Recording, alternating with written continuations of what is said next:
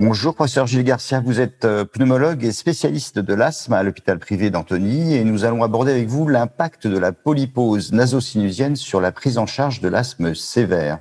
Alors, euh, on parle de cette maladie-là, mais quelle est la fréquence de la polypose nasosinusienne au cours de l'asthme et quel est vraiment son impact sur la prise en charge de ce type d'asthme sévère? Bonjour, la prévalence de la polypose nasosinusienne est difficile à estimer. Ce qu'on sait de façon certaine, c'est que l'association euh, atteinte inflammatoire sinusienne et atteinte inflammatoire bronchique est extrêmement fréquente.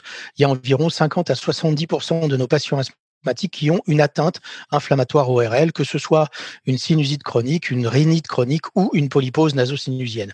Alors après, bien évidemment, on va se retrouver avec les malades les plus sévères qui sont atteints d'une polypose nasosinusienne sévère et d'un asthme sévère. Ça, euh, ça constitue une faible population de patients.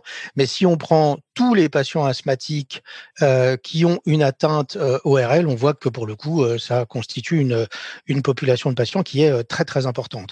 Alors l'impact de cette atteinte ORL elle est très importante en termes de qualité de vie, parce qu'on va avoir des symptômes d'obstruction nasale, de rhinorrhée postérieure. Donc, euh, vraiment, c'est très, très important en termes de qualité de vie. Et puis, c'est une atteinte inflammatoire ORL qui va s'associer à une atteinte inflammatoire bronchique. Donc, si on traite que les bronches, on voit bien que ça va pas suffire puisqu'on va laisser un foyer inflammatoire très puissant euh, ORL. Et puis, c'est aussi euh, la quantité de cortisone parce que dans ces atteintes inflammatoires, quand il y a une rhinosinusite chronique ou une polypose nasosinusienne, bah, ça demande euh, de la cortisone pour que le patient aille mieux. Donc, on voit qu'on a de la qualité de vie, on a de l'inflammation à traiter et une quantité de médicaments à donc on voit bien que l'impact ORL sur la maladie bronchique est vraiment très important.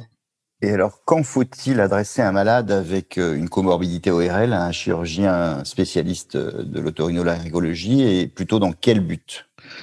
Alors, l'adressage, ce sont vraiment les symptômes. Et les symptômes qu'on peut déterminer dans une consultation de pneumologie et qui doivent indiquer au pneumologue qu'il y a un souci ORL, c'est l'obstruction nasale, la rhinorrhée postérieure et l'anosmie. C'est vraiment, alors en plus, bien sûr, des douleurs sinusiennes, mais le, les trois symptômes importants, c'est vraiment l'obstruction, la rhinorrhée postérieure et l'anosmie. Ce sont des symptômes qui sont réellement très gênants. Et donc, quand ces symptômes sont présents, ça vaut le coup qu'on ait euh, une consultation ORL. Alors, l'objectif de la consultation ORL, ça va être de clarifier le diagnostic. Est-ce qu'on est devant une rhinosinusite chronique? Est-ce qu'on est devant une polypose nasosinusienne Quelle en est la sévérité? Quelle va en être la prise en charge?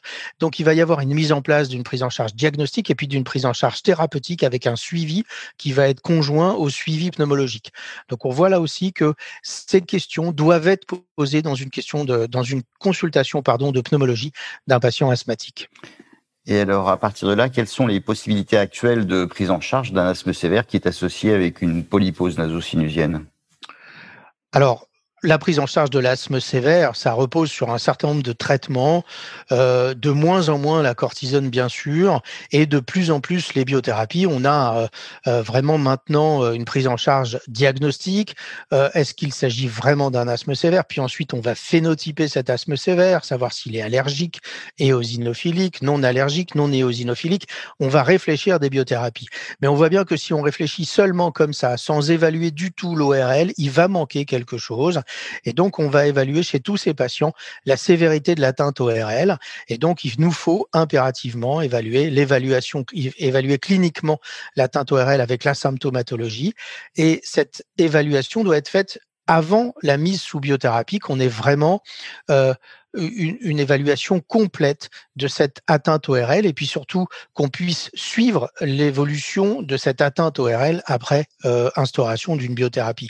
Donc on voit bien que l'asthme sévère sans réfléchir à l'atteinte ORL, là aussi, bah, il va manquer quelque chose parce qu'un grand nombre de patients euh, sont très gênés par euh, l'inflammation ORL. Et donc un petit message pour vos confrères ou une conclusion? Alors le message, c'est que l'asthme sévère, c'est compliqué, et donc les réunions de concertation asthme sont maintenant un élément euh, très important de la prise en charge.